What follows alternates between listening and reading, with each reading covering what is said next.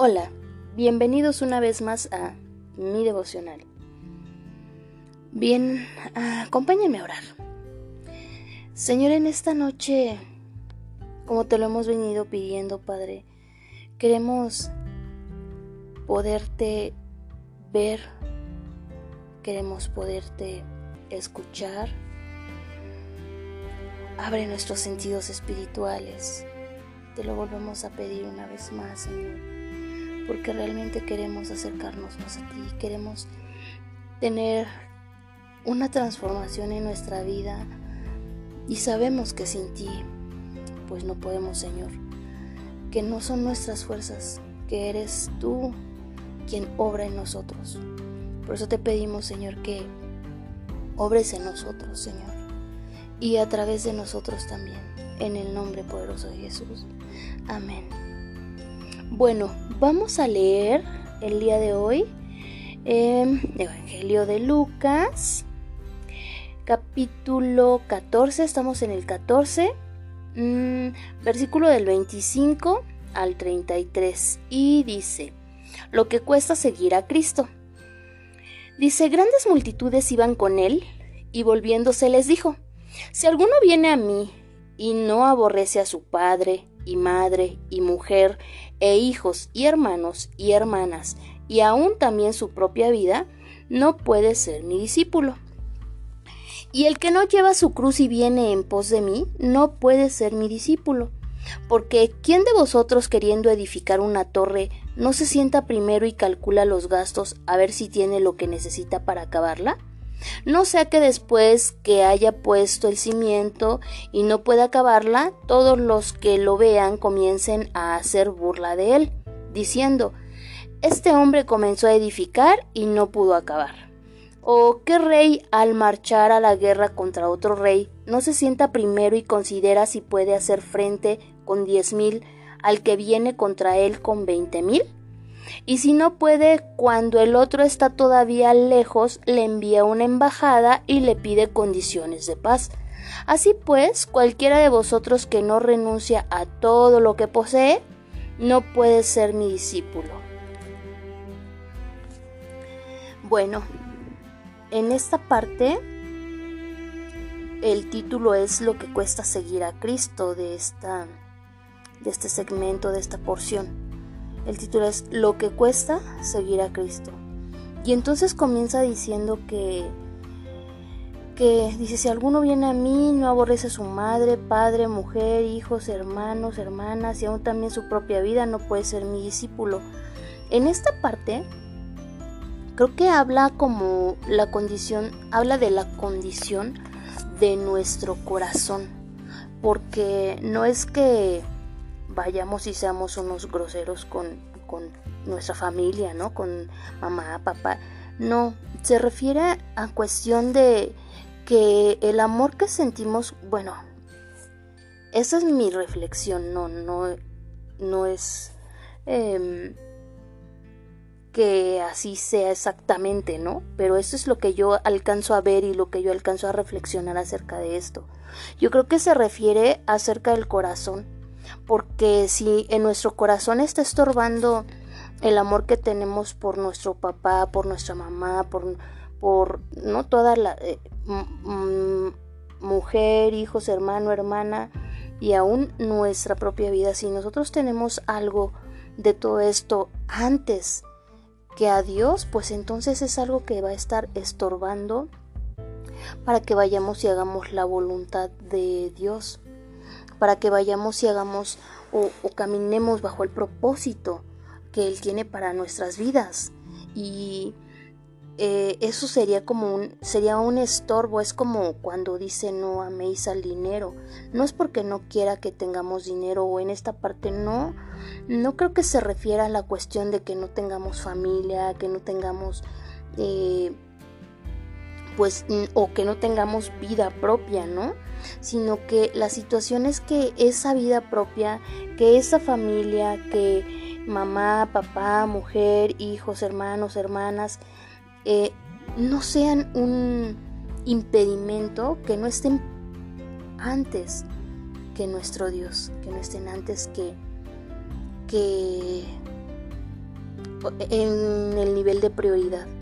Primero Él y entonces ahora sí, si tenemos una buena relación con Él, una relación fuerte, una relación estable, una relación mm, y continua, si, si tenemos esa, una buena comunicación con Él, entonces la comunicación con las personas que nos rodean va a ser buena la pero primero la tenemos que tener con él. La comunicación con, con lo mismo, ¿no? Con el papá, con mamá, con mujer, con hijos, con hermanos, con hermanas, con amigos, amigas. Va a ser buena esa relación.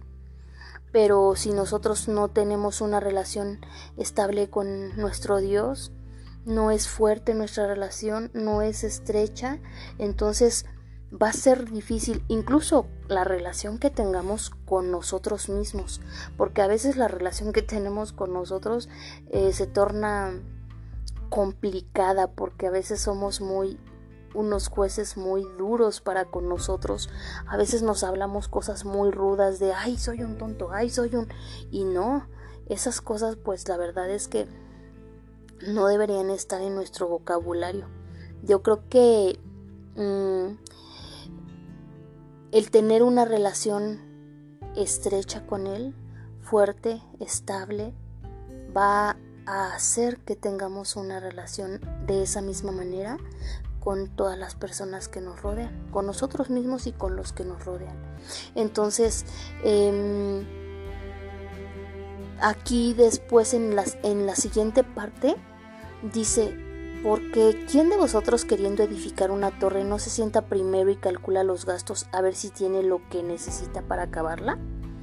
Eh, y luego dice en el 29, no sea que después que haya puesto el cimiento y no pueda acabarla, todos los que lo vean comiencen a hacer burla de él. Eh, yo lo que, lo que veo en esto, lo que me llama la atención es la cuestión de, de si Él es nuestra prioridad, todo nos viene por añadidura. Entonces, la fortaleza que necesitemos, la sabiduría que necesitemos. Entonces, si, si estamos tomados de Él, si estamos mm, pues de su lado, nada nos va a faltar. Y entonces, aquí dice, ¿no? Que si, que si nos sentamos a, a edificar una torre, que si nos sentamos a calcular los gastos, a calcular todo lo que necesitamos para hacer ese proyecto, entonces con él todo eso va a estar eh, completo, va a estar lleno, va a estar, em, va a ser más que suficiente. Entonces creo que Eh, a mí me deja esta reflexión eso, me deja mucho la reflexión en cuestión a, decir quién es mi prioridad. Eh, ¿Hay algo que me estorba para poderlo seguir? ¿Hay algo que me está estorbando que, que mi corazón lo esté atesorando más a esa persona o esa relación o mi vida propia para poder tener una comunión estrecha con él? Entonces si hay algo que esté primero, creo que tendría que ir y valorar. Y el día de hoy me voy a quedar con esta reflexión precisamente para poder valorar qué estoy poniendo eh, en prioridad. En, en, en mi mente, en mi cerebro, en el conocimiento Estoy segura que sé que Él es mi prioridad. Estoy segura que, que todos los beneficios que puedo tener y más que los beneficios, el hecho de, de estar cerca de Él, el hecho de estar, porque todo lo demás es, aún las personas que, que están cerca de nosotros, nuestros, nuestros familiares, todos, aún son, son prestados, son, son, pues tienen un, un tiempo, o sea, va a haber un momento en el que tengamos que despedirnos de estas personas y de Dios no, Él es eterno, Él es nuestro creador y a Él es a quien vamos a regresar.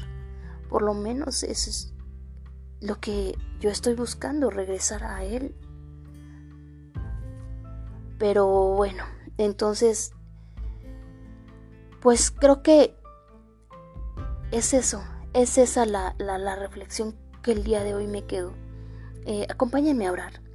Señor, por favor, Señor, em, ayúdame a ver si tú estás siendo realmente mi prioridad en mi vida por lo que por lo que hago, si mi fe te la estoy demostrando con mis obras o o hay algo que está estorbando en mi corazón o alguien que está estorbando en mi corazón para hacer tu voluntad. Sé que tu voluntad es buena, agradable y perfecta y que el propósito en mi vida, Señor, está basado en tu voluntad, está basado en algo bueno, está basado en el amor que me tienes.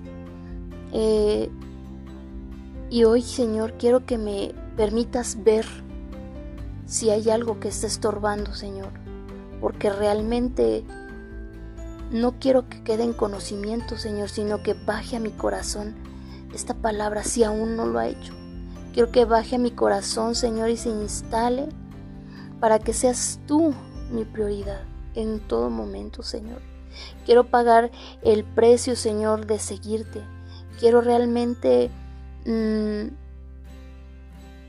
realmente ser discípula tuya, Señor. Quiero parecerme más a ti, Señor, cada día y ser menos yo, ser menos carne, Señor. Quiero no solo creer en ti, sino creerte con todo mi ser, con todo mi corazón. Quiero creerte, Señor.